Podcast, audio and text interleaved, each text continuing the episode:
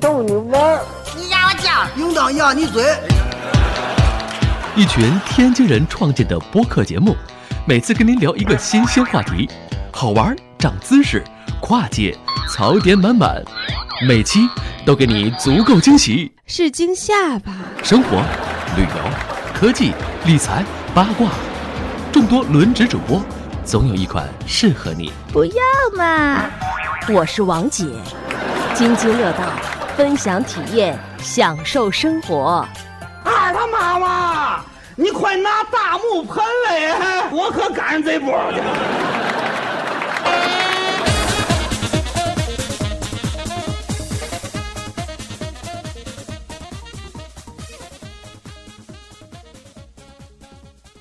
各位听友，大家好，这里是津津乐道的呃系列节目《乱曹之巅》啊、又是周三啊，跟大家见面了。呃，这期跟大家聊天的还是我和老高。嗯、这期想聊什么？呃，近期的这个 IT 新闻呢，我们想首先聊一聊呃。这几天大家可能热议的一个话题吧，然后也是这个我们经常出差，呃，经常出门玩的同学可能呃更关注的一个话题是什么呢？就是哎，航空公司纷纷的说我在那个飞机上可以用手机了，是吧，老高？对，就是我这个消息的公布的时候，我刚从飞机上下来。啊，对你没赶上，对，呃，是这样的，可以给大家先介绍一下这个呃消息的背景哈，是东航。第一个宣布的，呃，说自从呃从一月十八号开始，允许搭乘东方航空实际承运航班的旅客，呃，可以在飞机上使用手机、呃平板电脑、笔记本电脑、电子阅读器等便携式电子设备。呃，当然了，以前是可以在飞机上用这个呃平板电脑、笔记本电脑、电子阅读器，这都没有问题，只不过是在起飞降落的时候不能用。那这次呢，其实是加入了手机，对吧？对，嗯，手机，我当时我去那个哪儿的时候，他就录这个我在飞机上，就是他那个那个乘务员就说，他说你这个手机是不能行的，啊对，就是你在平稳飞行的时候都不可以开。啊，对，但是它是从十八号开始，哎，手机在平稳飞行的时候就可以用了。对，但是这里是有一个额外的规定，就是你的手机必须是开启飞行模式才能用。对，呃，这个消息其实我们并不意外啊。其实关注我朋友圈的同学都会发现在，呃去年九月份，其实我就转过一个消息，呃，就是民航总局宣布了一个叫什么呢？这个文件是对于这个呃航空行业，尤其是对旅客这一端来讲非常重要的一个文件，叫什么呢？叫大型飞机公共航空运输承运人运行合格审定规则。这个规则就规定了你在航班上。能用什么，不能用什么，能做什么，不能做什么，以及一些相关的规则。那在之前这个规则里是明令禁止，就是都不行，在全程使用手机是明明令禁止的。那现在这个规定里就变成了说由航空公司自行决定。哎，对吧从这个九月份，他把先把这个修订，这个修订等于把这口子开了。哎，航空公司就可以自行决定在你的飞机上能不能用手机了。哎，这是一个呃先有的上上层的这个法律和规定的变化，然后才有了航空公司的跟进。那到今天我们录节目的这一天，截止到这今天，我们发现其实除了东航以外，所有的航空公司也都跟着东航一起解除了手机禁令。我只是不知道现在国内就十三家航空公司吗？反正我看到最新的消息，今天下午查，连河北航空这种航空公司都已经解禁了、嗯，联航呢？啊！联航廉价航空不是联合航空，对对联合航空应该，哎呦，这个不知道，好像是不是也解禁？联合航空因为比较特殊啊，我知道你的意思。对，嗯，联合航空我还真不知道，这个回头可以查一下。我觉得十三家至少应该是占整个运力的呃绝大部分了，应该。呃，绝百分之九十吧，对，九十家可是。我们不知道是不是有一些特别小、特别小，咱们真们都不知道的。对，但是我觉得，既然民航总局这个审定规则它变化了，那跟风放的这个放松这个对手机的使用限制，那只是时间问题。对，其实那那个去年出这个规定，就出了那个规则的时候，我就我们当时好像就说过，说这事儿肯肯定是一个时间问题了，哎，对吧？对，只是说。想到说可能是一月份才开始，哎，没想到还是比我们想象的晚了一点儿，是吧我们觉得十一的时候是不是就可以开了？因为十一是一个这个旅游旺季，是吧？对吧？但是这也还是晚了一点。因为赶上春节了。嗯嗯嗯嗯，对，赶上春节这这个呃对春节这个高峰了，是吧？对，而而且我觉得嗯一旦这十三家有了，我觉得可能下边这东西就变成一个，呃，怎么说，就是一个就是一个长期行为了，或者是一个常规性的变成。是一个行规了。就哎大家大伙儿都能上，那你不想开，可能最后你也会被大师拖的。因为哎没错对我们来说，那时候我们可能如果真变成真的行规，才说哦，我上所有的，就我在选航班的时候就不用担心这个问问题了。没错，没错。对，然后呢，呃，其实这个规定我们出来了，都知道。但是咱从这个技术角度，从我们 IT 从业的者的这个角度来讲，其实也有很多想跟大家讲的事情。这以前手机不让用的时候，其实就想讲，但是总觉得讲有一点。有一点政治不正确是吧？对，然后这次呢，哎，可我觉得可以跟大家讲讲了。这个，呃，第一个问题就是手机会影响航空安全吗？呃，老高，你觉得呢？确实可能，我记得当时好像也翻过文章，就只是说大家说从理论上说会影响到航班的安全。嗯，但是没有一例说是证明说确实是因为这个，因为这个原因导致的这个这种飞行的这种事故，对吧？是这样的。然后呢，关于这个手机是不是影响航空安全啊？这个我我有一些大东西可以跟大家分享，就是因为我大概还学过一点这方面的知识哈。这个了解我的朋友可能知道。然后关于这个手机是不是影响航空安全，呃，具体会影响哪一方面的安全？很多的这个文章科普，或者是你去问机组人员，机组人员通常会答复你会影响飞机的通信和导航系统。是不是？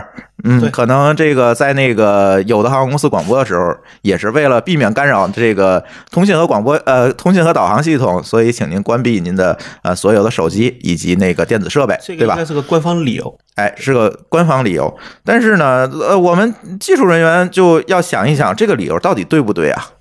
到底是不是对它有影响啊？这我觉得你看，它跟频率最是密切相关，对吧？对啊，那咱们就要看一下嘛。首先，我们要知道这个飞机是靠什么与地面这个通信和导航的，对吧？这个跟地面通信，或者是我接收呃地面导航台的信号是在哪一个频率上接收的？那这个可以跟大家分享一下。呃，通常飞机跟这个地面通信和导航的频率是在这个甚高频波段，也就是幺幺八到幺三五点九七五兆赫。注意啊，大家注意这单位是兆赫，兆赫兹，所以它是一个 VHF 的一个甚高频的频率。别管这个飞行员和地面呃进行这个语音的通话，还是说这个飞行员跟地面不是打手机通信啊，在中间加个鸡蛋是吗？弄个气球，所以它是靠这个无线电，这个甚高频无线电去通信的，也就是在这个幺幺八到幺三五这个段儿吧。然后导航台其实际上也在这个段儿里面。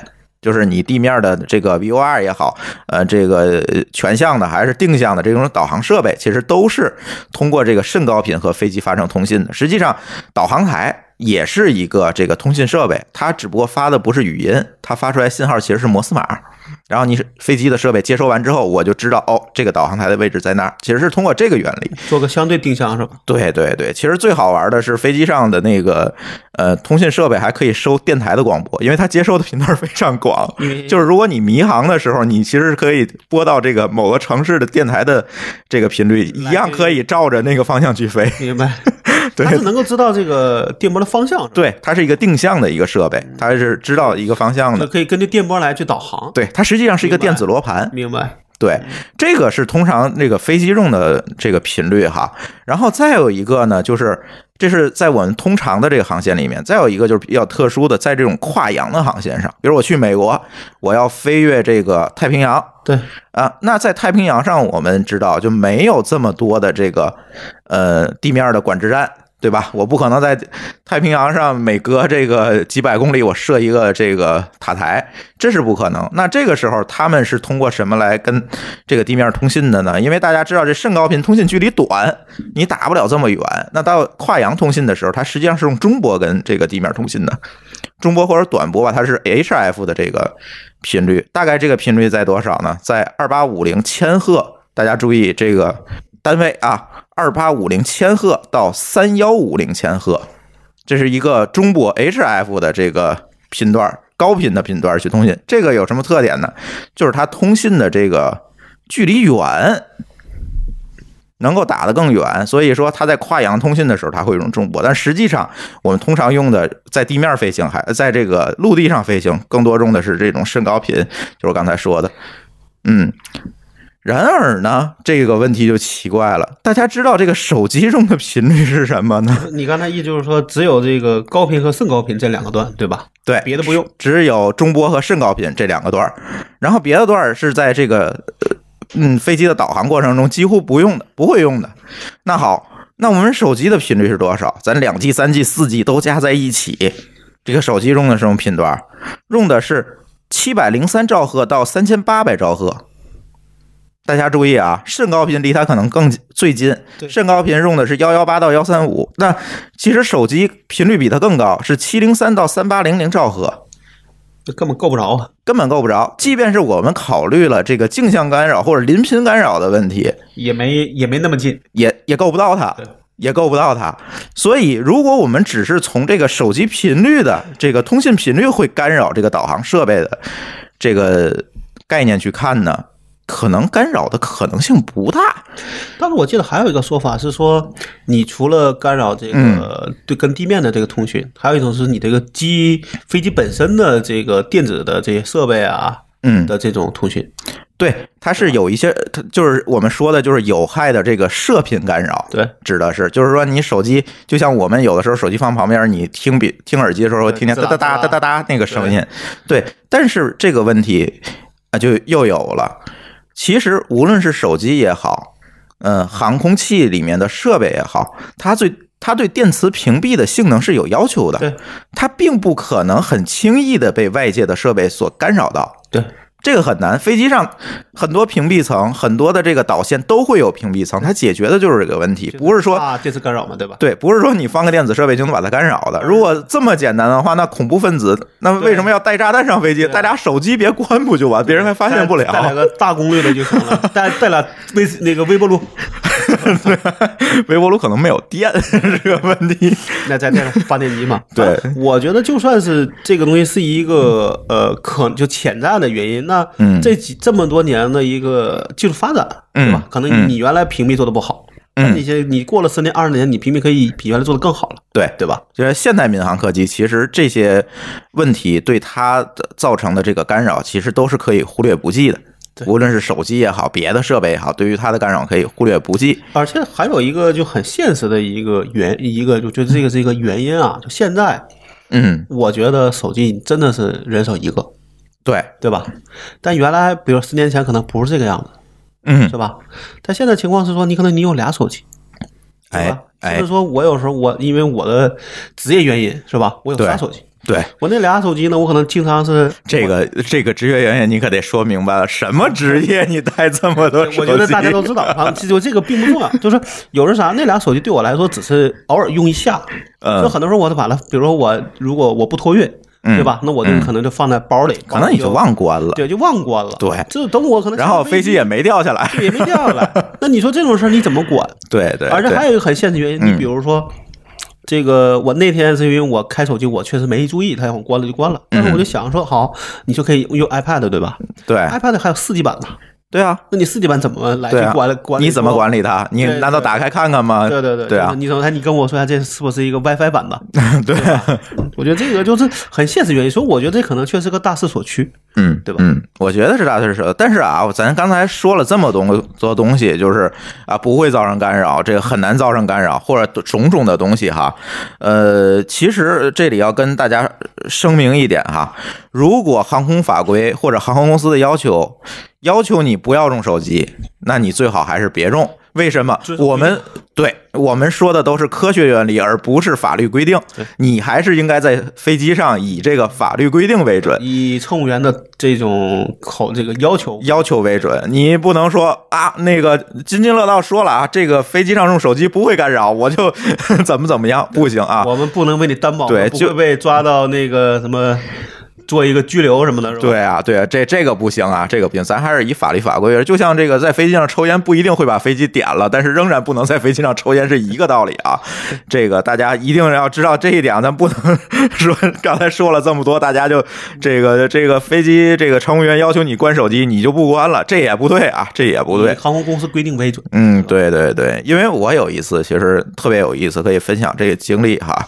嗯，有一年我是从这个嗯北京飞深圳，嗯去找一朋友，然后呢从北京机场起飞，我旁边那大姐，我怀疑她是个做传销的，然后听打电话的意思是去那边讲课，飞机本身有点晚点，她要跟那边解释。这个大姐电话打到什么份上，在飞机推出的时候再打，在滑行道上滑行的时候再打，进了跑道还在打，飞机都起飞了，他还在打。那他妈那还能还能连上鸡蛋吗？能，呃，低空没有问题，然后还在打，然后我就提醒了一下这大姐，我说大姐，你先别打了。嗯，我这个 这个事儿，这不让打手机在飞机上，然后跟大姐提醒了一下，因为我其实我倒不怕她打打手机把飞机弄下来，我是嫌她烦，对 你知道吗？而且可能声音比较大，是吧？，对，然后火的。对，呃，对，就是你们老乡。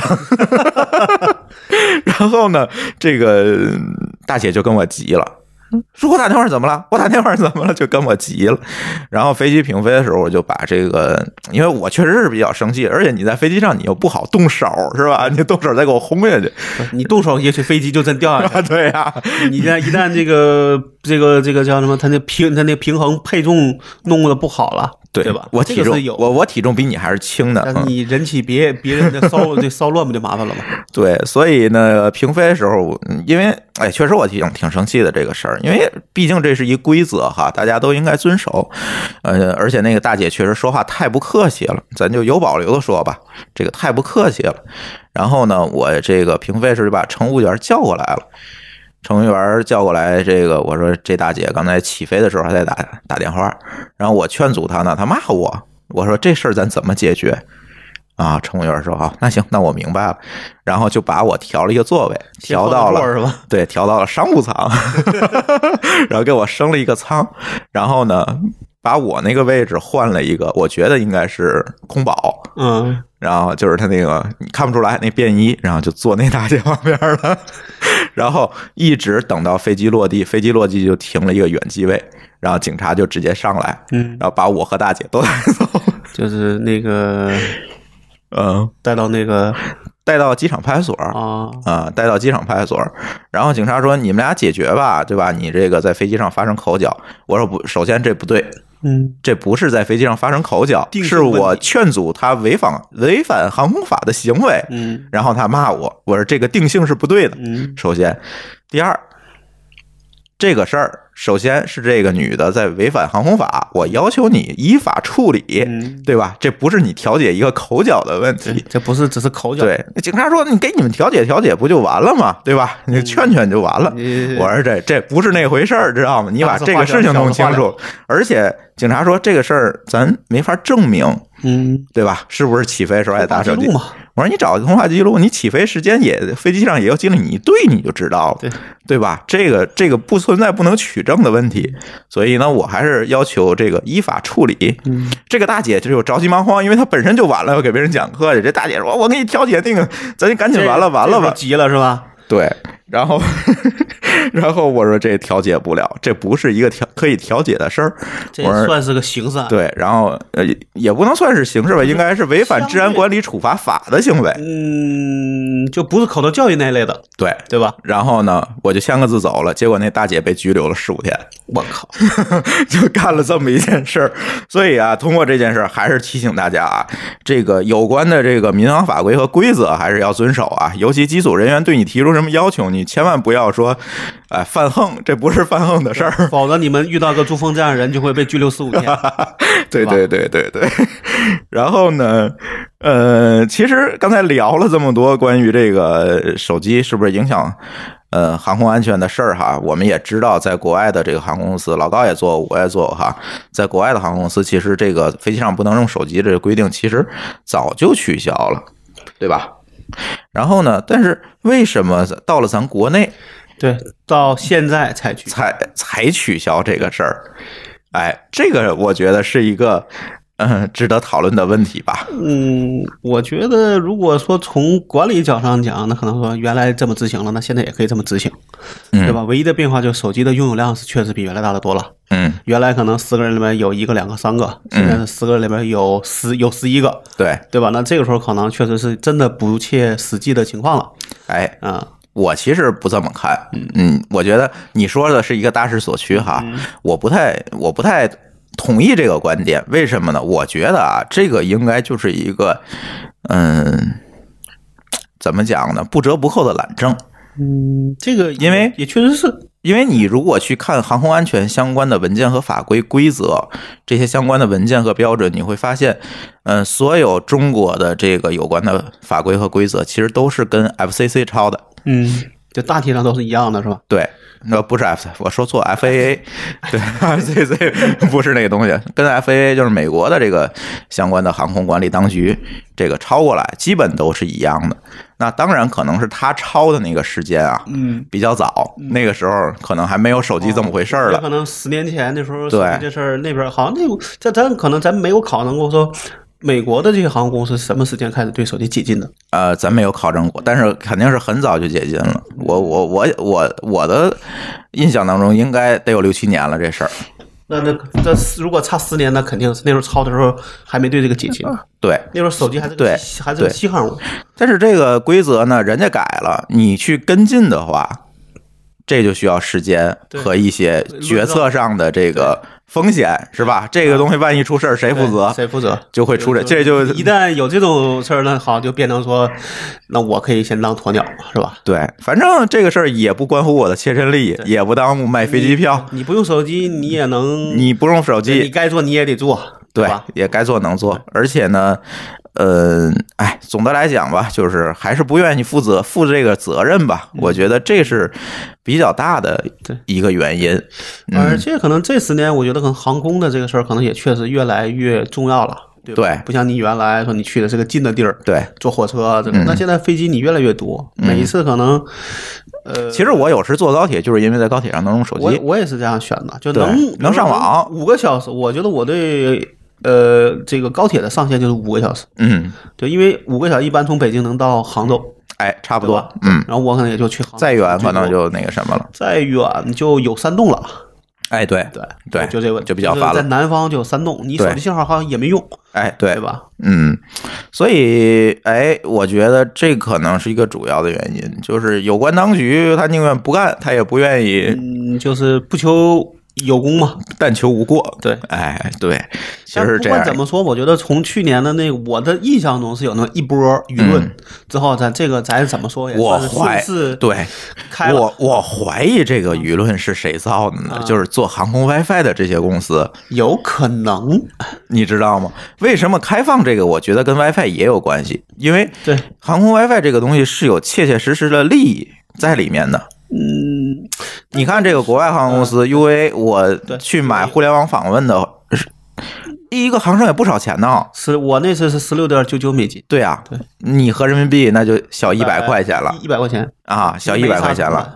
但是你没成本啊，对吧？我就加加一套设备，当然加设备有成本。一会儿那个，你在外面卖点东西，可能大家不会买。你卖个 WiFi 的一个访问权限，大家说那我就买。对啊，不然的话我费十几小时烦死了，你知道吗？所以这是一块儿切切实实的利益。对，我觉得嗯，也可能是这些，就我觉得也许是有他们在推波助澜，对吧有可能，我觉得有可能当然可能。能是这样，舆舆论是外力，嗯对吧？嗯，那个呢是内力，哎，两边一合。对，内外加工这事儿就开开放了。确实说，你就你再不开，你没有什么实际理由，你与科学和与所有的这些舆论，你都不合时宜了。没错儿，没错。所以了不是更好吗？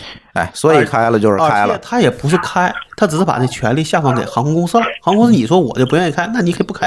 哎，他就，等于这个把锅放放给放到下面去了。你看这好，这锅归航空公司了，那我们就想说，对对对从去年九月份到今年一月份之间，这些锅到到底是怎么甩的？哎，对吧？对对对，肯定还是有一轮博弈哈。对别管这个政策推出前、推出后可，能是一个就属于一个冷处理，就是我嗯把这口开了，你们也别我刚开，你你三天你就说你能推，否则这事看着大家过不去，没错起，码过个年，对对吧？对那我觉得也是一月冷一冷，然后就对哎就就放出来了我。觉得常规的一般的处理都是这么干的。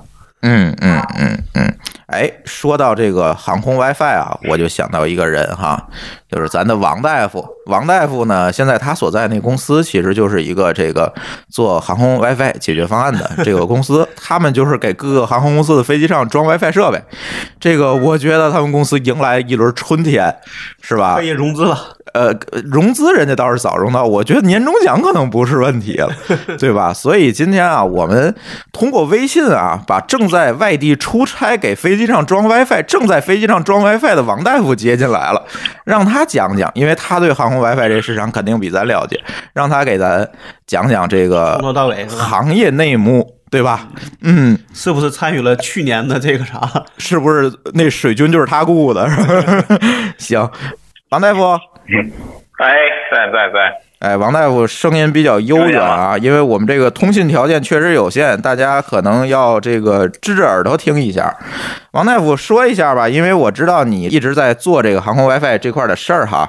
然后呢，是不是这个今年年终奖可以解决了？可以 double 了吧？对，哎，希望希希望呃，要是真能解决这这个装机量的问题，也许我们这个年终奖就不年终奖的问题了啊。听听懂了吧，老高？一百个月是吧？听懂了吗？这基本就是这个去年买了比特币，今年卖的这个节奏了啊。是是是这样的，这个其实怎么说呢，就是就是嗯，咱们我刚才也听了一点，就是说咱们从聊航空 WiFi 这个这个角度，实际上呃就就聊飞机上手机解禁这个角度，实际上应该从这个呃航空 WiFi 这个角度来聊。为什么说现在开始解禁这个东西了？其实就是嗯，刚刚刚你说的这个呃有有一定的相关性。就是第一个是外力的驱动，就是大伙儿都说这个在飞机上谁也用不了手机得关机什么的。再一个就是说内里还有航空公司内部之间也会说会有一些竞争力的这个需求。比如说我的飞机上有，我家我这家航空公司的飞机上有 WiFi，那你这家航空公司没有，那我在出行的时候有有些乘客可能会选择考虑有 WiFi 的这个。哎所以大家会选择我一块儿放开。哎，对，所以基呃呃，也不说是一块儿放开。其实这个规定在一月十六号下来之后呢，呃，最最早那个下来这个规定之后呢，实际上是让航空公司自己解决。然后呢，现在五委会又发了一个文儿，就是说这个 PED 这个设备，呃 TPED 的设备或者 NPED 的都可以用了，TPED 也能用了。这几个名词一会儿给我们解。释一下啊。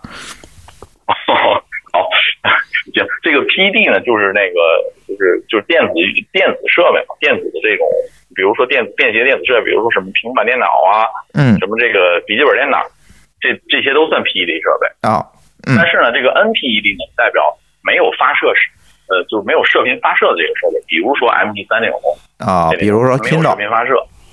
哎，对，Kindle，呃，Kindle 有 WiFi，它不能叫做没有哦射频发射。就有 WiFi 的都都算有射频对吧？啊，就是没没有跟外界通信功能的叫 NPED。没错，叫 NPED，但那个有通信功能叫 TPED。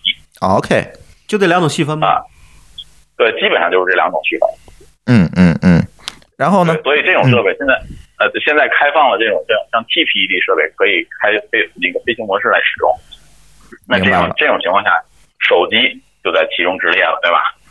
懂了，就是说以前我们只开放了 NPED，现在就是所有的 PED 都开放了。对，对逻辑上是就是说规定上是开放的 NPED，但是实际上你想想，笔记本电脑其实大伙儿也能用，对吧？嗯，也不是不能用。它也有 WiFi 对吧？这早期早期的笔记本电脑可能没有 WiFi，但是后期笔记本电脑都有都有。对，对，对，而且我觉得其实个可能还是一就是这个在这个关系之间会有一些混乱，或者有一些这个呃，就是混沌区。嗯，这就是刚才老高说那个问题啊。就是你怎么监管，对吧？我这个我这个设备上有没有 WiFi，有没有这些设备能这个能力，你怎么能知道？而而且我关没关，你也不知道。对，没。错所以就是现在就干脆就直接开放出来了。但我觉得好像还是要求了，只是说这事儿是一个呃条文和你真正执行的时候一个差别了。对，没错，没错，没错，是的。嗯，对。那简单就嗯，就干脆就开放了。简单给我们介绍一下吧。这个在飞机上，比如说我用 WiFi 这个上外网，这个速度能保证吗？现在你们都是怎么解决这个问题的？呃，这个就是说来小孩没娘，说来话长了。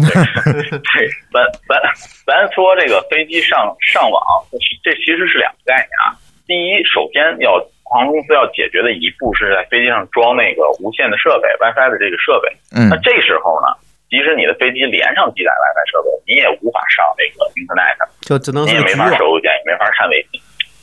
啊，对，在这种情况下，对这种情况下，相当于一架飞机是一个局域网，因为它没有跟外界连着，它在空中飞的时候没有跟外界通信的功能。啊，就是是局域网。就是我可以理解成我们家装了一个无线路由器，但是我没买联通的这个服务，没有带宽。没错，嗯是的。那这时候呢，娱乐呢就就靠积攒这个服务器来保证。积攒服务器上会存一些电影啊，会存一些电子书，或者存一些存一些设存一些这个这个这个杂志啊、音乐啊这些，来保证你在飞机上使用这些功能。嗯，就是你你不闲着了，不会说闲着没事干了。其实我觉得开机就可以不闲着了。啊，对对 对对对，那就相当于把原来的那个就是飞机椅背上的娱乐屏幕搬到那你 iPad 上。对，没错，嗯对，就搬到你 iPad 上。就是我们公司就最就在业内也算是比较早做这个东西的，嗯就相当早了已经啊、也也是服务了几家航空公司了。就利益相关啊，我我利益相关，我就 先声明一下是吧？对没收没收广告费，没收广告费。也没收没收广告费，所以我就行。对，那现在就我们现在讲，就是说先接先装的那个 WiFi 设备，对吧？对一个 WiFi 设备装上之后呢，我们大伙儿的手机啊、平板就能接进来了。那么现在后期就是说开放 WiFi 的，这是第一步。那第二步要做的什么呢？第二步就是要做把飞机接入互联网，嗯，就是飞机能上网了。这得改到飞机了吧。那？这种情况下，需要就是现在目前为止只有两种两类解决方案。嗯，就是这个说到这两类解决方案，就情不自禁的唱起来了，问问天问大地，问天问大地，朝天和朝地是吧？对，基本上就是两种方式，要么就是连上天上的卫星，要么就是连上地面的基站，啊，地面站。对，地面站，就是两种两种方式。那么，那么我们往上接呢，往上走呢，就是卫星的这种上上网方式了，对吧？对，呃，往下走呢，这个叫地面站这个方式，这种方式叫 ATJ。就是说在地面上放一个大的那个无线网桥，打到飞机上是吧？呃，嗯嗯，不是放一个大的，是在航路上放一系列这个那他怎么知道这个应该在哪儿放呢？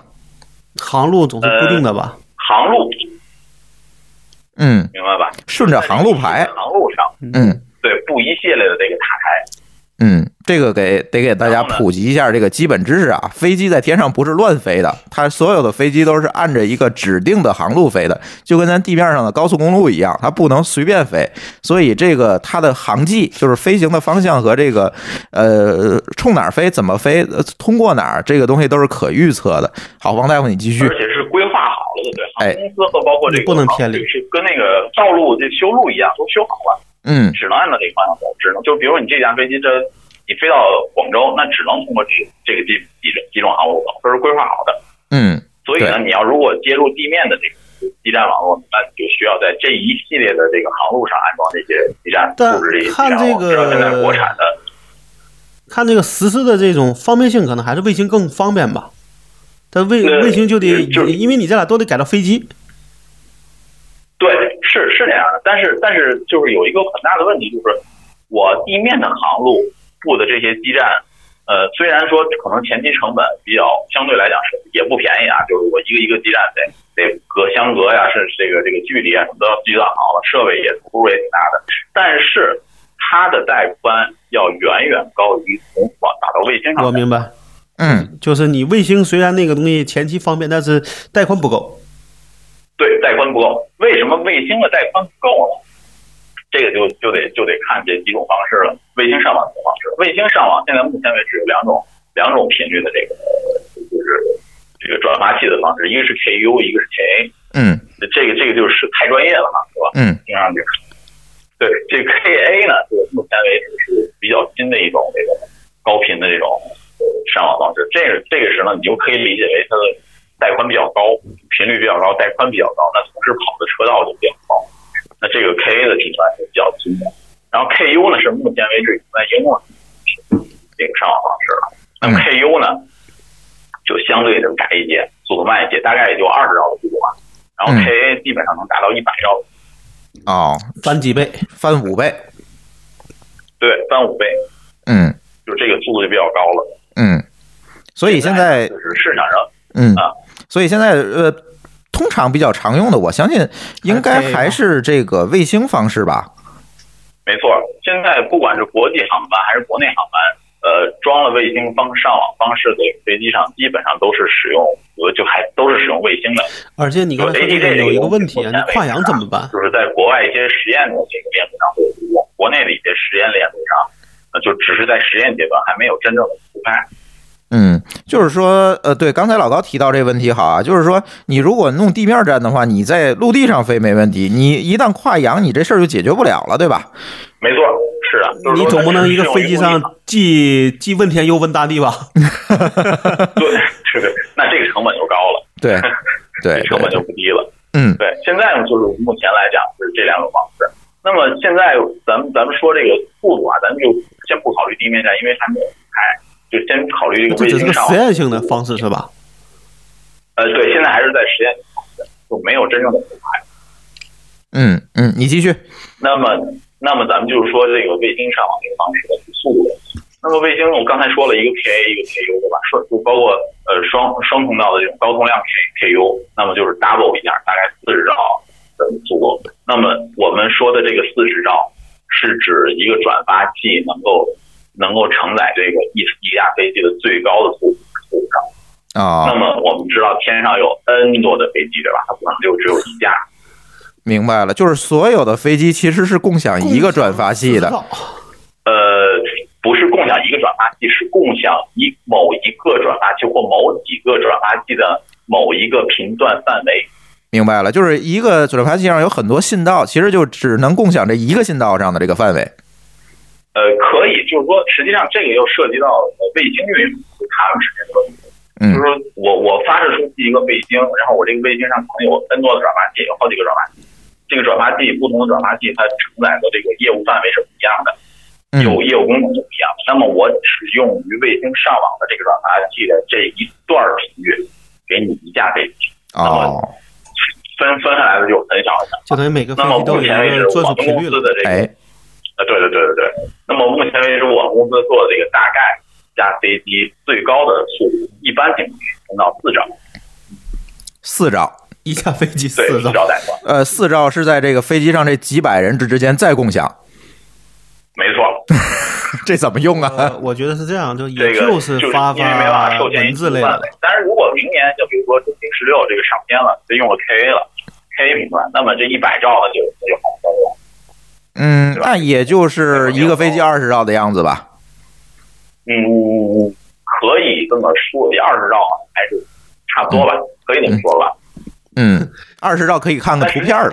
呃，对，呃对对对对，我觉得但这个这个问题其实不不是说是飞机卫星的问题，这个实际上是卫星公司的问题，因为承载的一架一个卫星承载的业务量太多了，这个没办法分到太多的嗯带宽我很担心，我很担心说，这未来十年天上的卫星会越来越多，都是拿来做这个航空 WiFi 的。就所以技对，所以通讯技术也在发展。为什么要 KA 的这个手段嗯承载这些业务？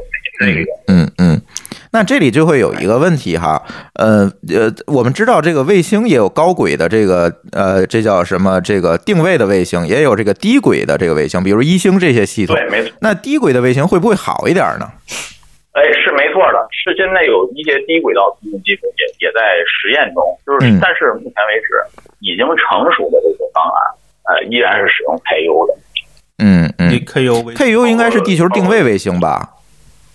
呃，不是吧它基本上就是说，像这种天上它飞着 N 多卫星嘛，它嗯这些卫星都是同步地球同步轨道卫星，就是用于咱们通讯的、对，WiFi 上网的这种卫星上网的方式，基本上都是卫星同步，呃，不地球同步轨道卫星。嗯嗯，就是说那个就是赤道上面那一圈呗。哎，对对对对对对。嗯，那么这个这个它就是说，当然的，卫星它也有衰减，对吧？它飞着飞着飞着飞着，它可能离地球越来越近越来越近，这就是天体物理的这个这个运动规律了，这咱们对对对控制不了。嗯对，那那那么就就需要继续发射卫星啊，继续发射卫星。那一架一架一一个卫星的这个服役年限也是有限的。对，所以我们也可以理解为什么这个一个航程收你一百块钱哈，这这也可以理解，成本实在是太高了。你这个里边有卫星税，成？本是非常高的，成本嗯，是非常非常高的。那这个低轨卫星，对，那低轨卫星会不会好一点？呃，会，就是就像我刚才说的是，确实是会好一些，但是低轨，那么就意味着这架这台这这个飞天上飞的卫星，它就不能做到同步轨道了。对因为同步轨道嗯，它只只能在那个。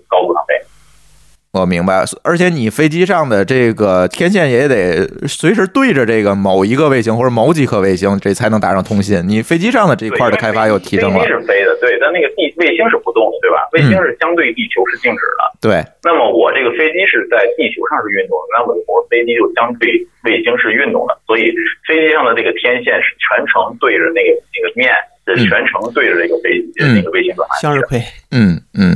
如果这个这里边技术含量是挺高的，这里面如果卫星也在飞，飞机也在飞，这事儿就更难了。对非常非常难了，对。明白了，明白了。不不过我刚才想插一个话，就是说我因为我们做那个呃我们这个职业的这个事儿里边有一块儿是有那个就能看到那种专门就是做这种卫星上网的公司。啊，非常多，就有给什么油田啊，对吧？这种沙漠啊，这种草原，对，其实国外是比这个要发展的多得多。嗯所以我觉得也可能因为人家国外这个资源丰富，所以国外的航空 WiFi 做的做就做的也多。国国内可能这块得先补哎，才行。对，有可能，有可能咱得补一补课，或者是补一补这个卫星。当然，反过来有可能说这个是会促进说国内的卫星上网的这些用户会变得更多，因为你可能成本会更低，嗯，有可能就普及了嘛你会。平你会平摊嘛？反正飞机能用的，地面上人也能用嘛，对吧？对，嗯嗯嗯，行。呃，王大夫，你啊，你这边你再介绍介绍现在这个你那边在做的事儿，有什么好玩事儿跟我们分享分享呗？好玩事情就是你天天在拆飞机是吧？以前在拆路由器，现在在拆拆飞飞机。能装回去吗？不不不光拆飞机，就是拆那些卫星上网设备。就是嗯其实其实刚才就我听我也听过，就是说咱们我也听了一下，就是咱们说的这个卫星上网这些，为什么现在就是不光航空公司这没有就是说特别大的开放也好，就是说包括国家政策方面也没有特别开放。还有一个问题是，航空公司也在考虑增加一台呃能够上网飞机的这个成本，其实挺高的。我就是刚才说的呃我想知道你们如果改造一架飞机，它大概要增加多少成本啊？就从内到改掉一架外，飞机需要几百万，我靠，上百万。嗯嗯，但是比起飞机总价来讲呃，是，但是这样的话，你的投入产出的时间就更长了。啊，对，这个是，嗯对，你想啊，它改造一架飞机，其实不像你们想象的停场、停场、停场以后咔一通拆，咔一通装就完了，没有那么简单。嗯我这个首先我的设备需要符合这个能够上机的这个要求，像 D O 幺六零啊这种这种认证，得过这些认证。嗯那么我们在飞机上装载这些设备了，装载定位设备之后，还要再过一遍这个认证。嗯能够在就实验能够有一个这个适航证，然后能飞，哎，验证通过了，这架飞机才能够运营。那么这个这个过程？呃，我们公司做的最业界最短的改造时间是一周，呃，也就是这个飞机停在这个你们机库得停在机库一个礼拜不能飞从平，常对吧？所有一个礼拜人都放假。不能飞，然后改完以后上对一次性成功。嗯，啊，确实对，这成本挺高的。你你这一周不飞也不少钱呢。对啊，对就是加上没钱，错，加上这些这就是所有航空人之类的公司，现在也不太愿意这个改飞机的原因，他们航线都固定，他没有空余的没有飞机多余的来给你停场来改造。嗯对对对对。嗯明白了，所以现在航空公司也是比较难受。这个我不干呢，别人可能干，那我干呢，成本就高了。这个只能看说看需没错看需求。嗯如果说他改了一架飞机，确实上面假设能对他来说是一个利好消息，那他就改呗，对吧？他会推动他就改的。对，对没错，这就是我这这就是我后面要说的，就是我我稍稍透露一下，稍稍透露一下，这个哎可能是在呃，就是某航空公司现在已经决定在全面要开放这个位，就是就是它机载所有的 WiFi 机这个飞机比如它旗下的所有飞机宅地机都要安装 WiFi 设备。啊他，他这个改造期是延续多长时间呢？一年。呃，就今今后就是，比如说它一架，它会做一些那个就是预期嘛，就是计算一下，比如说这架这架飞机服役在什么时候的时候可以停场，可以停场，可以停场，那么那么排一下怎么改造，改对，我就造完了以后说他这个只要能他这个大概的一个周期是多长时间？呃，这个就不好预估了，这个就就是就是看那个这这什么了嗯，不好预估了嗯，这得看航空公司了。嗯，但是他已经决定，就是所有的这个飞机都要换，都都要装这个东西了。但这个我觉，得应该就是时间问题了。行啊，那你们离上市不远了。对，离上早市不远了。对对对，嗯就是这个这个推动确实是在内部的一嗯，但是你努力的推动这些。但是你知道说他们这个方式会是一个什么样的玩法吗？就比如说是呃是附加到你的这个这个航班的费用里边，还是要单独收费？呃，是这样样的，就是目前为止我们运营的局域网的飞机，就是没不不没有卫星上网啊，运营的局域网飞机对乘客都是不收费的。不局，我不是说局网，就是说我能上上网，上的不是局网。我能上网的，就是上 Internet 的。对对对对，目前为止，国内的航线还没有收费的，都是免费的。明白，就是就是能让你上的也是免费的，是吧？相当于这个钱是附加到这个航班费里了，呃，并没有。不，就是因为你没收嘛，就相当于嘛，对吧？呃，你可是不是是这样的啊？就是说，比如说有一家航空公司，它运营了一个这条线路的这个航线，但是呢，它这个这条线路的航线呢，不一定是这架飞机飞，有可能这架飞机上卫星已经装了卫搭载卫星上网设备了，啊你就相当于赚了价格和它，对对对吧如果你正赶上这架飞机，那么能够卫星上网，那你可以免费就是上，没有任何承诺是。赚了。嗯嗯，就你能你目前为止你也是在试用就是像个骰子一样阶段，所以这些方面的费用基本上都是航空公司去补贴明白？补贴链路的费用。这可能还是在尝试期，是吧？对，没错，是在长反正我自己觉得，如果你真的让我飞六个小时，我是愿意掏个几十块钱上个网的。当然，前提是没错，网络起码能让我用。对吧你你断一下我能接受因为可能也没有太多的需求。但是你看这带宽，你最多上个微信，对，还看不了图。微信发发文字类的了，图可能都很难。对，而而且我觉得，记得我觉得这这，我觉得就是说，能够卫星上这个已经跨到一大步了，对吧？对，就从零到一，这已经是对零点九九了。对，我记得当时联行那下面好像特意标了一句话，就嗯请不要看流媒体。哎但现在看不是流媒体，是音频，你都没法看。哎，呃，那个王大夫，你们在那个机载设备上是不是也会做一些 QoS 啊，把这个限流是吧费带宽的应用就干掉啊？呃，这个是必然的，这个没办法，这个 就是肯定是对下个 BT 就封了包括安全，对，包括安全方面的这些东西，我们都是要要考虑的，而且都已经做掉了。嗯嗯嗯，对，所以其实你想看也看不了。已经给你直接就 给你包都没发，对，包都没发对。对对。嗯嗯嗯，其实其实这方面就是说，这个上网，就不是说我们控制，实际上是运营商控制。嗯嗯嗯嗯，能理解。其实是运营商让你干什么，你干什么。以后到，对对对，对，哎，哎对对对，但是你这这个个，对，但是你飞上去，别管我飞到美国还是飞到澳大利亚，只要我坐中国航空公司的这个航班，这个网还是有墙的，对吧？呃，没错，是的。啊，因为他要回到北回到国内落地这回到我回到相信国内落地是这个情况。因为我试过一次，我可以给大家分享一下我上次坐这个厦门航空的经历哈。我上次坐厦门航空去澳洲，然后呢，这个上飞机之前，我的一个朋友告诉我的，说这个飞机上有 WiFi，但是他们不宣传。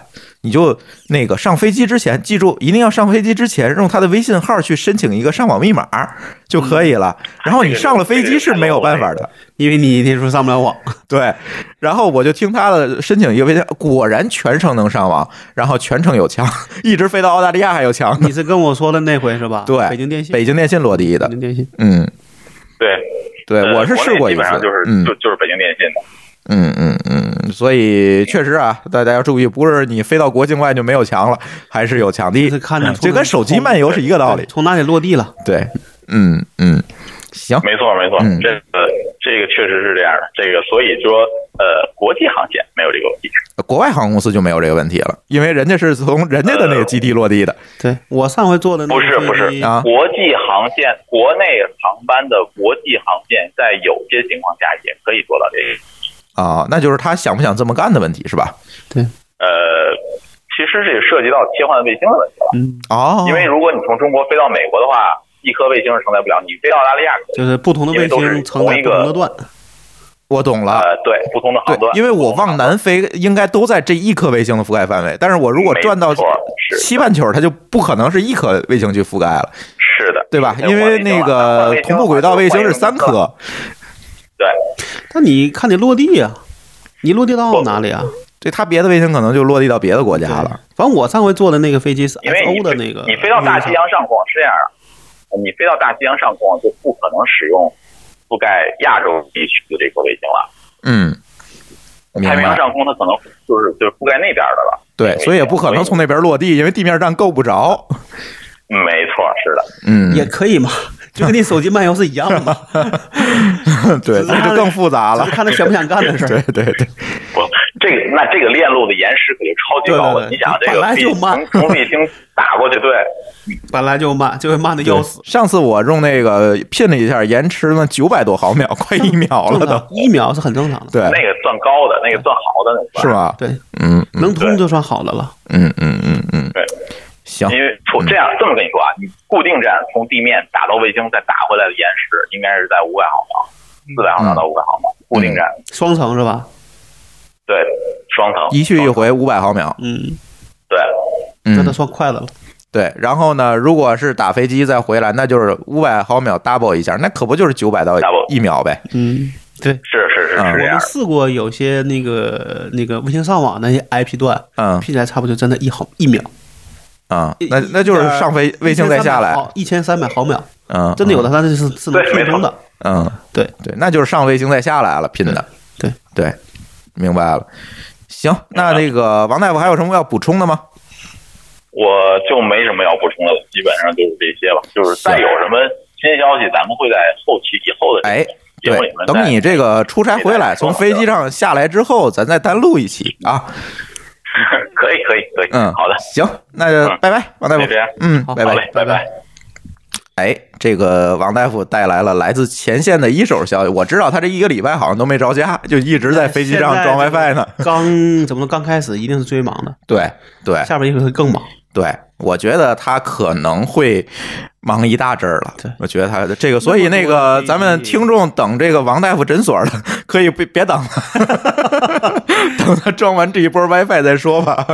不是是长期出差是吧？对对对，行，这个关于航班手机这个话题啊，咱就先聊到这儿，行吧？对，然后也没有什么。其实我最后想补充一点啊，其实特别好玩的一个事情就是说，航空 WiFi 或者在航航班上可以用手机本身这件事情，呃，有一个一一类公司躺枪了，你们想都想不到。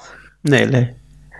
做那个航空媒体，就是那那个飞机上那杂志的那个公司，可能要躺枪。嗯，大家都不看了是吧？以前呢没得可看，我可能也没带书，我只能翻那个杂志，刊例价非常高的，我看过他那刊例价嗯非常非常贵但实际上你看里边也没什么内容跟，你电梯里的那个谁是一样的吗？对跟分众一样。跟分众一样，就是嗯，大家只要把视线放到手机上，那个东西就倒了对，就是这个问题。所以现在如果哪位听友在这一类公司任职，这个可以赶紧去可以想可可以想想找工作的事儿了，我觉得，我还想说一个，我们那个上回去湾区，嗯。回来的时候，因为去的时候能上网能上网嘛，嗯。回来的时候就觉得也能上网，因为回来还是联航，啊，但是就倒霉的是，那个飞机上的设备出问题，坏了然后我什么都没准备，啊，空空的，怎么说那十几个小时的瞪了十几个小时回来了，瞪着眼睛回来的。所以说，不要说因为有了 WiFi 你就什么都不准备了。不要过度相信啊，该准备该带个 Kindle 还是带个 Kindle 啊？准备点片儿啊，准备点东西都要准备，这是这是这是真的很重要。因为我觉得现在看，如果真的这个东西，假设说这么这怎么说，你觉得这是个基础设施了，嗯，但是哪天真没有，你会发现说没有了，就跟跟就难受了，就像你没了半条命是一样的，对。对吧？因为你真的要做一个十几个小时，不用多八个小时你就受不了。对我，我是我坐飞机之前有一习惯哈，我要在我电脑上上下几期纪录片，然后等着路上看。下什么纪录片呢？那个纪录片儿叫《空中浩劫》，就是讲各种空难的。每次我放那纪录片的时候，那个旁边那所有人都非常惊，你知道吗？不过我觉得还有一个，就如果你要是说你坐个七八期，可能会好很多？呃因为它有那个屏幕啊，有就是有娱乐机场娱乐那个，但一般它那个一般来说，我觉得其实我这回去的时候，去厦门的时候嗯是有那个，我去的时候是七七八七，嗯，就基本上你那三个小时，你看一个片儿，可因为你还得睡觉嘛，对基本上也就过去了。对对对那个很快。对，大飞机现在一般都有。你去厦门的时候坐的应该就是我去澳洲的时候那个同款那个飞机，八六二幺啊，还是什么来着？对，它是什么呢？就是它那个飞机是一个国际的一个联程，哦到那之后从厦门再转机往别处飞它等于是个国际线儿。嗯，我就坐下航的，对，下航，对，就是下航，上上咱坐就是一班。那有可能。对，嗯，所以这个 航空手机这个事儿，咱咱就讲到这儿吧。因为这个关于这个航空知识，我觉得还可以多讲。跟大家是切身相关的。对，还可以多讲。这到时候有机会再跟大家聊，可能就不会放到我们这个 IT 评论类节目了，可能单独的我们哪天录期节目讲讲这个飞机的那些事儿。这个我觉得我还能给大家讲一讲，没问题。对，好，下一个热点，我们这次节目还是两个热点啊。下一个热点，其实这个热点出来的时间，嗯，挺早的了，不是上周才出来的。在一月初，哎，一月初，什么热点呢？是这个，嗯、英特尔，就是英英特尔啊，做 CPU 的这个公司，以这个尔为首的，为首的被爆出因为设计的这个缺陷，出现了极大的一个硬件层面的漏洞。这个漏洞是可以让其呃其他的这个运行时的程序去访问用户的这个核心的内存的，对吧？就是可以访访问到这个核心内存里面的数据。这样的话，等于说，如果我跟别人同时用一个机器，或者说其他的应用也在用我的机器的时候，就可以看到我内存里面的这个东西。那这个核心内存里的东西，通常保存的都是一些怎么讲呢？敏感的东西，敏感的，比如说我的这个密钥、私钥啊，我的这这个加密的东西，我的等等的这些东西，可能都会在这个核心内存里去保存。所以这样的话呢，就会造成一个比较大的问题。而这个问题最讨厌的地方，我觉得不是说这个漏洞本身，最讨厌的问题是这个问题是出在硬件上的。就是是一个硬件设计的缺陷造成的，这个在整个的这个安全历史上可能不多。嗯，一般我们说的都是操作系统层面的这些漏洞。之前也有，嗯像原来有一个什么出那个出零的 bug，那些也确实是，呃，不能够修复的。啊，对对对，我记得但那个的影响没有那么多，可能都是没有这么大。跟科学计算相关。对对对这个是属于说，你严格上讲，所有人都会被涉及到内。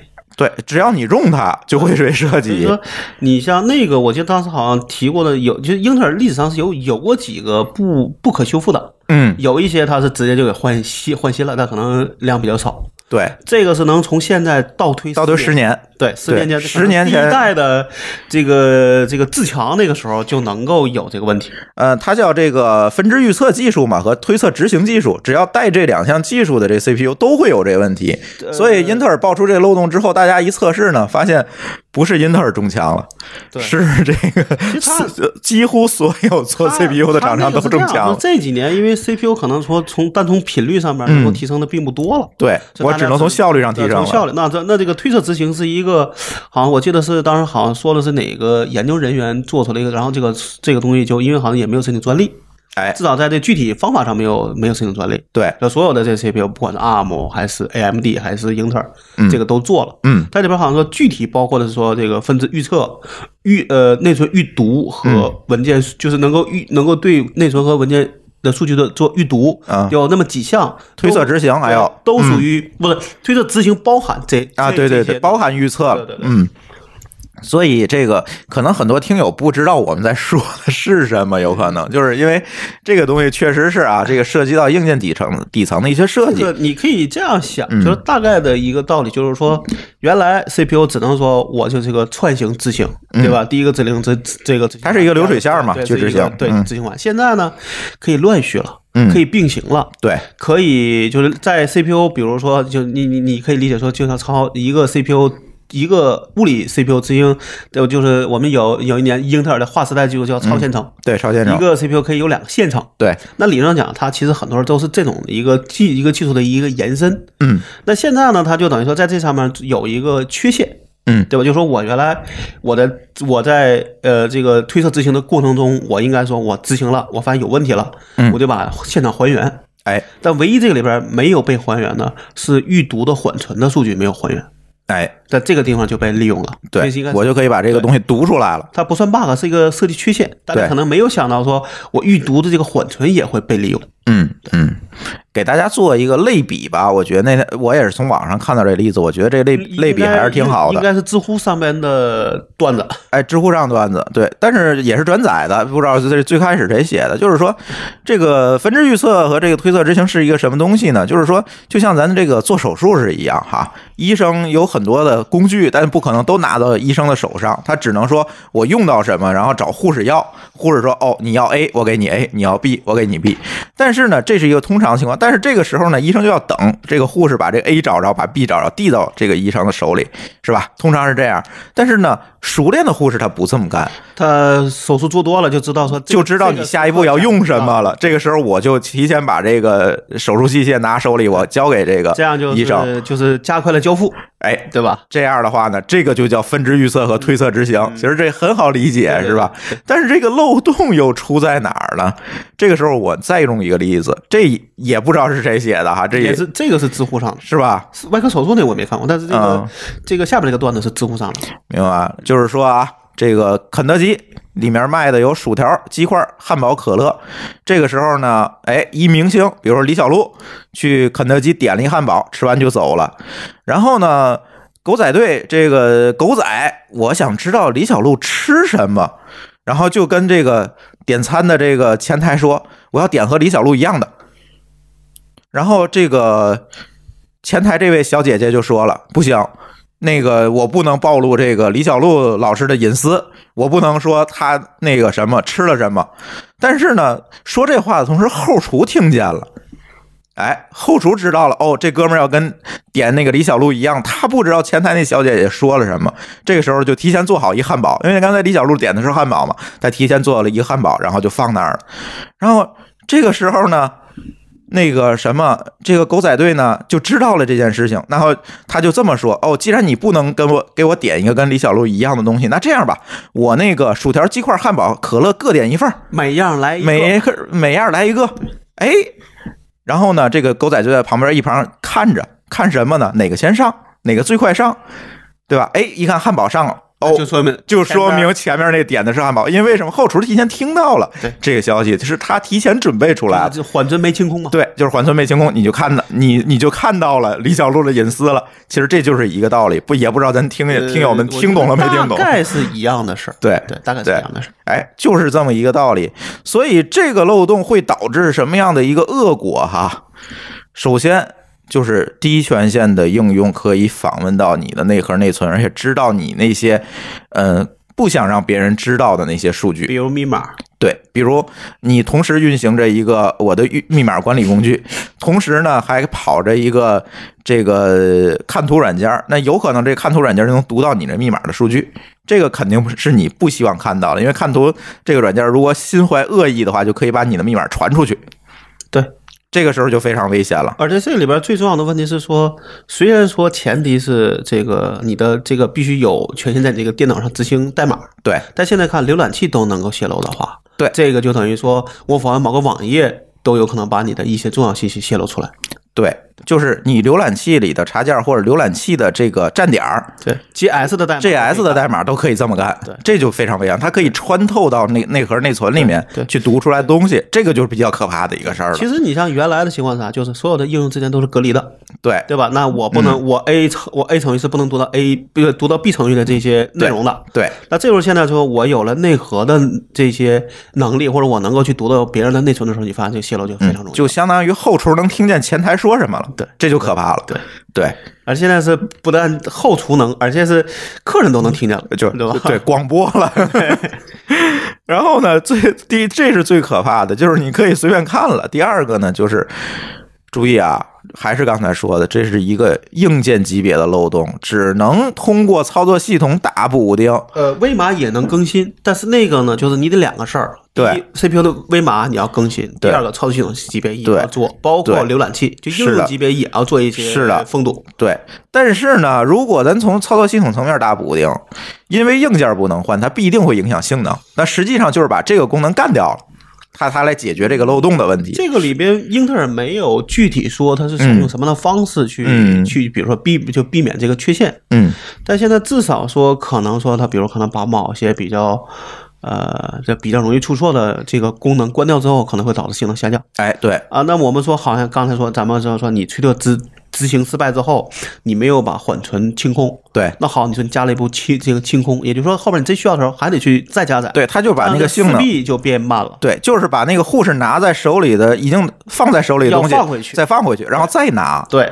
这个时候肯定会影响性能。对对对但只是说可能根据你 CPU 的这个年这个这个代数，可能影响的不得，我觉得可能是你越老的影响的越多，因为原来本来就慢嘛，对对吧？对所以对，它再加个这个东西就会越来越慢。有一个说法啊，就是修补之后，这我没有看到测试结果，但是也是有一个结论的，就是可能最多要造成百至少造成百分之五，至至多造成百分之三十的性能衰减，就相当于把你的 CPU 直接退了一代。这个我当时好像看过英特尔出，当然说是英特尔出的一个报告啊，嗯。英特尔报告好像说是最少要百分之二到三，啊，就是当然也根据你的应用啊、你的负载的情况，，对对。最少呃，好像当然有一些可能说几乎没有影响，对。但还有一类就是可能那种 L 密集型的，毒没问题，血好像是不行，对。血可能会伤害比较多，可能血可能要伤害到百百分之十几。嗯嗯嗯，对，因为你想啊，它现在我能知道的一个，呃，比如 Linux 的一个修补方案是什么？它把内核的这个内存访问跟你应应和跟你这个应用层的这个内内存访问完全分开了。分开了。对也就是说，如果你要想做一些事儿是要在内核和用户这层之间的一个密集切换的话，嗯这性能影影响就会越大。嗯，就是那如果你只是在就是专门修了一个门，对对，，那其实可能没有这么多的事儿。哎，所以呢，是不是这个这些做云服务的厂商比较悲剧啊？嗯，我觉得我当时看到这新闻其实最简单一个就是我开了一个云主机，对对吧？同样一台机器上还有另外的云主机，我完全可以读到那个云主机里的东西，理论上只要是，跟你这个机制在一起的，你都可以去改。对，这还跟我个人电脑不一样。它现在里边，我觉得可能最受影响的就是云服务商，嗯，虚拟机的，而且对吧而且他们的对，而且他们的机器负载都高，呃，至少你影响的面大。对所以，我记得在我的印象中，今年初一月三号、四号这事儿公布之后，其实在这之前，其实这个事儿不是，我觉得啊，是那个叫另外国外的一个媒体爆出来，就是因为这这事儿已经在圈里捂不住了。啊，对，是是 Google 呃首先发现的，然后他是想在某月某号这个把这个消息告诉9号英英特尔的，但是他提前放出来了不，不不是这样的，他先通知这些 CPU 厂商嗯研究解决方案，对然后他要一月九号去发这个新闻，对，但在一月三号就发现这个已经被别人被别的媒体捅，所以他就提前放了。所以他就一月三号就把这个消息放出来了。对，这个时候英特尔这些公司就比较尴尬那尬。在这个在这个其实期期间，像亚马逊啊这几个大的云服务商都在计划重启，因为这个东西只能靠重启你的这个操作系统，对才能够把这个补丁能够正式生效。对，对，虽然也有人说能够做这个热修复，但我觉得可能对于可能比较难。可能说我我还不如重启一次呢。对对对对反正可能我也有计划重启的这个事儿，对不如就借着这这个机会一块儿来了，对对对，反正我 Lindo 那些机器都重启了。是吗？对，嗯，反正我觉得这个里边其实对云主就是这个东西，看你的一个情况。第一，你这个如果是公共服务，一定影响的越多。嗯，然后你是一种 L 密集型的，可能影响的更多。比如你是个操作、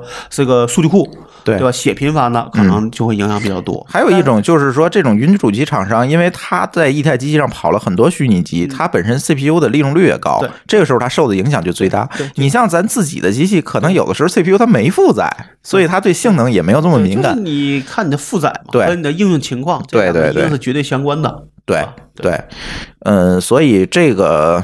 云主机的这厂商啊，我觉得可能全躺枪了。这你想彻底完全解决，只能换 CPU。现在英英特尔其实也并没有说它下一代的情况什么样，比如说，嗯是不是在下一代可以通过呃，比如说一个更好的方案把性能再追回来，对，但没有提，嗯没有提完全的就是说，即便是下一代，我也得把换下一代的这个 CPU 啊。但至少说咱们这是个滚动向前嘛，嗯至少说好，我现在担心啥，这代损失的以后都补不回来了。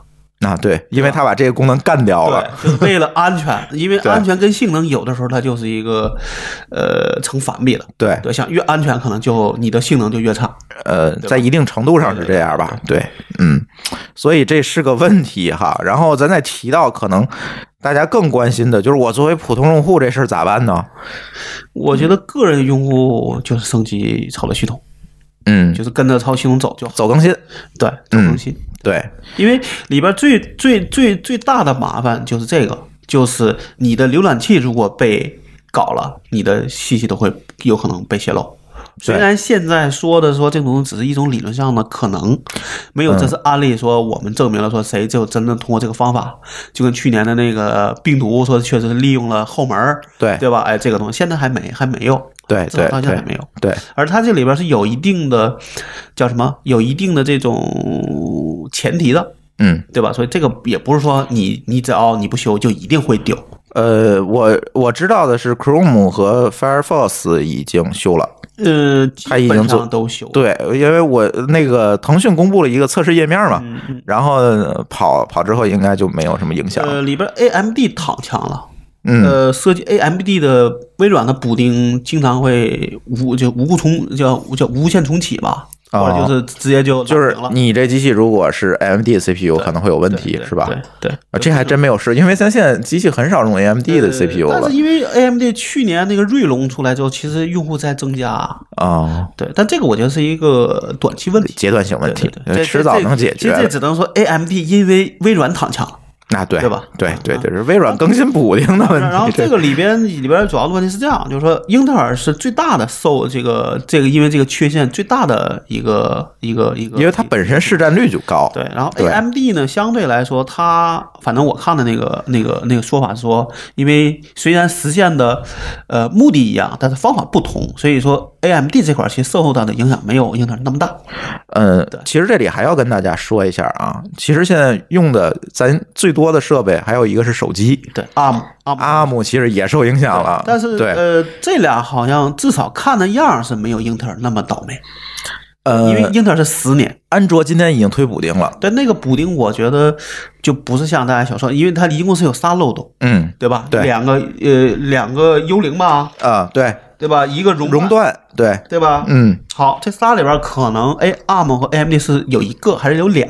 就没全中。对，那个英特尔是三个全中招，那这个就是区别。嗯然后里边这俩里边好像有一个是跟性能密切相关，嗯，那两个呢说你堵了之后，可能你性能上没有那么大的一个关系。哎，对，但就是这里边就是每家的这个，就是如果大家对这个关心，可以去找各个这个英特尔啊、ARM 和那些一个官方的支持文档，还有对操作系统的一个文档，大家还是还是赶紧更新。我觉得，如果是不对这放在我身上，我肯定我第一时间先更新了再说。我知道了，我嗯找了去年十二月份的我们那些个 beta 那个 BIOS 的那个文档里边，嗯他不是写了个 CV 的那个那个那个 ID 嘛？嗯我看了十二月份那个更新，其实修的就是这个问题，啊，就其中有一个不有仨吗？对三个 CV 啊，那修的就是其中一个。只是他没没公布没有具体说他写了 CV，但你说谁没有谁没事去之后去去看 CV 影？对，对吧？我们说对哦，知道这 CV 这跟漏洞相关，嗯但我看了这事儿之后回来再去翻的时候，才发现主要这东西是早就修了。对，就是嗯其实，在十二月份、十一月份的时候就已经在通知厂商去搞各种事儿，包括操作系统的，包括这些硬件的。只不过爆出来的时候是一月份，是不是？一月初，但是对看那样是因为说这事儿在圈子里面已经发酵了，捂不住了。对，已经捂不住了，所以就变成提前了。其实这事儿，呃，我看一月初应该大部分的厂商，像亚马逊这家都在计划重启。嗯我相信他们，反正他们说就是说这个重启理论上跟只只有跟这事儿是密切相关的，嗯，否则你干嘛都得在这个时候重启呢？对对吧？对对而，且而且就是说，你一旦爆出来，可能大家就会找我，我我我这人水可能好，对，可能就会找怎么利用我的问题了怎么利。用？那对你真的有一招真的被利用了，你不就很麻烦吗？对所以这里边最首当其冲的就是做公共服务的。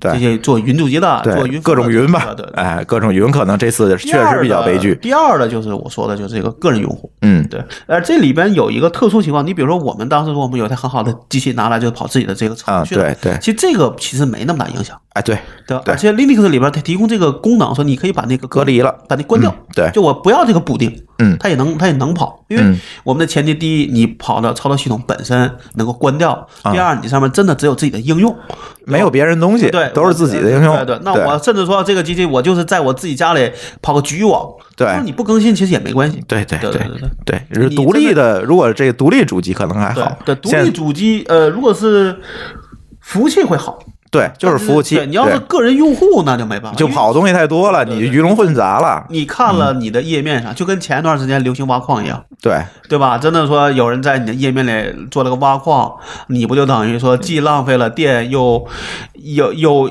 怎么说，就是给别人做给别人做了白，挖矿又不归我，我。对对对对对，是给了网站主了。对，嗯，对，但是个人用户可能我觉得啊，因为还是刚才那个呃原因吧，我觉得他咱肯定通常都用不满这些 CPU，、即便打上这补丁，大家也不用太担心，这性能影响没有这么大。除非你是一个高性能运算，嗯，对高性能运算你就把 CPU 用满那种，比如说渲染啊，我觉得这个里边，如果你只是一个高性能运算，如果不跟 I/O 相关，其实也没啥。就是你不要在用户和这个内核态之间切换，对没有影响，没有影响那么多。对对必须频繁切换，对这个事情才有可能对性能有很大影响。是。只是做个 CPU 密集型的运算，我觉得是没有，应该说是没有影响的。但是你说现在什么东西没有 I/O，啊就很少，对，基本上都会存存在这个问题。因为那时候你就发现，可能是你的硬盘是你的瓶颈了。我现在经常跑一些东西，发现硬盘是瓶颈，对，所以你换那个，比如说新出的那个什么那个三 D S Point 那个、嗯那个硬盘，可能说你的 CPU 才是瓶颈，嗯对吧？嗯，那个是另外，那个咱有空可以再再单开对，题。那可以单聊。那个我也看了，这几年确实英特尔在这上下了很大的功夫。是是是，嗯，但是对云服务厂商，哎，我想多说两句啊。这个你看啊，我 Lindo 更新了，AWS 好像也收到更新了，挨个去，呃，也收到了，对。基本上都得更新。但是我阿里云没收到吧？阿里云好像也有，也有是吧包？括腾讯，包括腾讯。腾讯我因为我没有用腾讯的机器，但是阿里云我反正到今天我还没有收到，不知道是什么原因，有可能人家已经用热更新的方案可以做也有可能吧。这回头可以问问阿里云同学哈。对就是对但是我总觉得这个国内的厂商是不是这一块的信息发了信息公开的程度没有嗯，对，从信息公开的程度上讲，肯定是不如国外的。对，但是呢，你说他不在意，或者他是不是就已经偷偷给你做了，你也不知道。也不知道这没法证实，也没法证伪的事儿。在这上讲说，嗯国做这种信息公开，就是为了让你能够都能很清楚的，比如我有个页面，就能查我最近做了哪些，或者有哪些安全的一些漏洞。对啊，你你能够把信息公开给我，我比较放心呐。所以说，是不是我们通过节目也呼吁呼吁国内这些云服务厂商？这个其实呼吁的不是说你告不告诉我，而是能不能把这信息公开的机制做好，对，对吧？嗯因为你今天有这漏洞，明天可能还有别的漏洞，你是不是能够让我放心呢？你做了什么？对对吧？现在看，在这个方面做的最好的是当网络出问题的时候，他们甩锅甩的最快。啊，对，因为不是他事儿嘛。对对，这就是基本上光纤又被挖了，这种你比如说，原来可能你这样想，当然这是个题外话，原来说，比如说现在嗯某个运营商骨干断了，嗯可能一点钟断了，嗯可能得到六点。嗯大家才会发说，哎，某个对对对对对会导致网那个网络连接慢。对，但是现在可能能提高到两个小时以内，基本就都可以把锅甩完了。嗯嗯对，我现在这东西一定是靠一些事件型的事来去促进大家的。哎呀，也不知道今年，也不知道今年青云还敢不敢开年会。他开我也不去，就是有个段子，青云每次开年会都都挂嘛，就是不是被不是被雷劈，就是被铲子挖，是吧？对。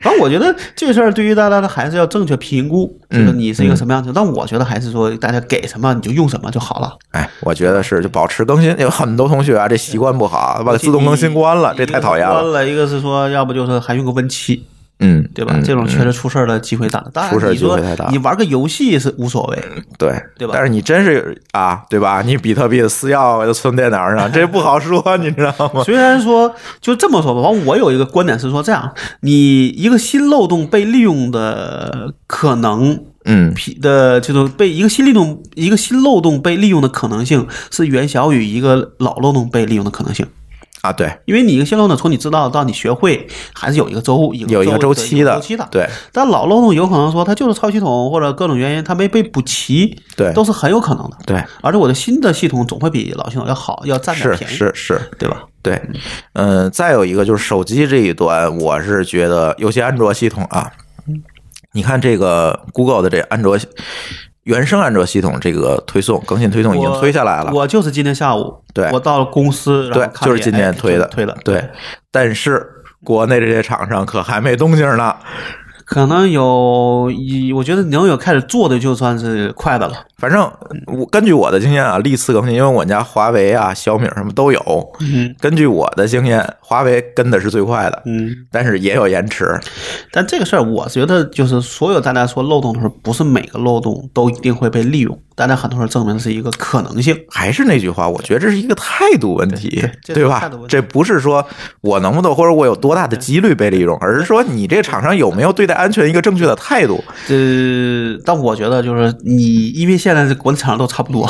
嗯，是这个就是很难办，所以所以你看，像一加就算是最国际化的了吧？嗯有时候他甚至说他很多收入都是来自于。你看他好像也没怎么动，但是我没有他手机，我不是嗯特别注意。嗯但是我能知道，像那个云服务的基本来说动作是最快，因为他们是最受影响。最受影响手机最大的。反而说手机还好，我还得说我得打开某个网页，然后我嗯可能才能中招，对不对对对吧？对而且还得那时候你得运行一些关键的一些应用。对对比如像我这种用 Chrome，Chrome 可能自身就已经升级完，才用在应用这一这一层上已经解决很多他们了。能能做的叫缓解，对，并不是真正能够隔离。